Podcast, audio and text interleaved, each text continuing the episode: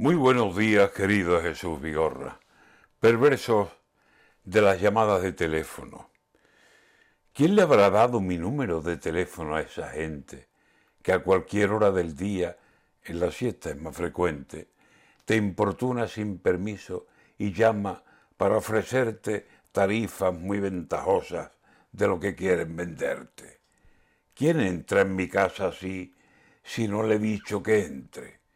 ¿Quién me llama por mi nombre y me dice, hola Vicente, le llamo para decirle que ha tenido mucha suerte, que le ofrezco los servicios de una compañía leche.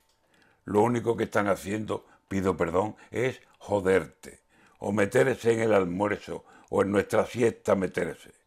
Y no te dejan hablar, muy atropelladamente te dicen que si tarifas, que si descuentos, que mienten. Todo es el mismo cuento que lo repiten cien veces y si les dices que sí, sencillamente te pierdes, porque después nada, nada de su promesa aparece. Ay, las llamadas de amor y las de amigos de siempre y la voz de la familia, o de un lejano que vuelve por las ondas del teléfono y te alegra o te divierte. Pero el teléfono es puerta del nunca te cierres y se te cuelan llamadas por más que la llave eches y las marques como spam o a más de cuatro bloquees.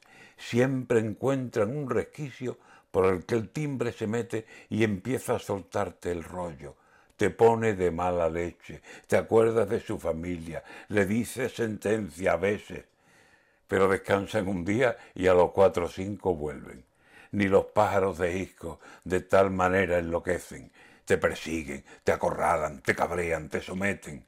Lo que pagaría yo por el rollo de volverle y no pudieran colgarme y me suplicaran, cuelgue,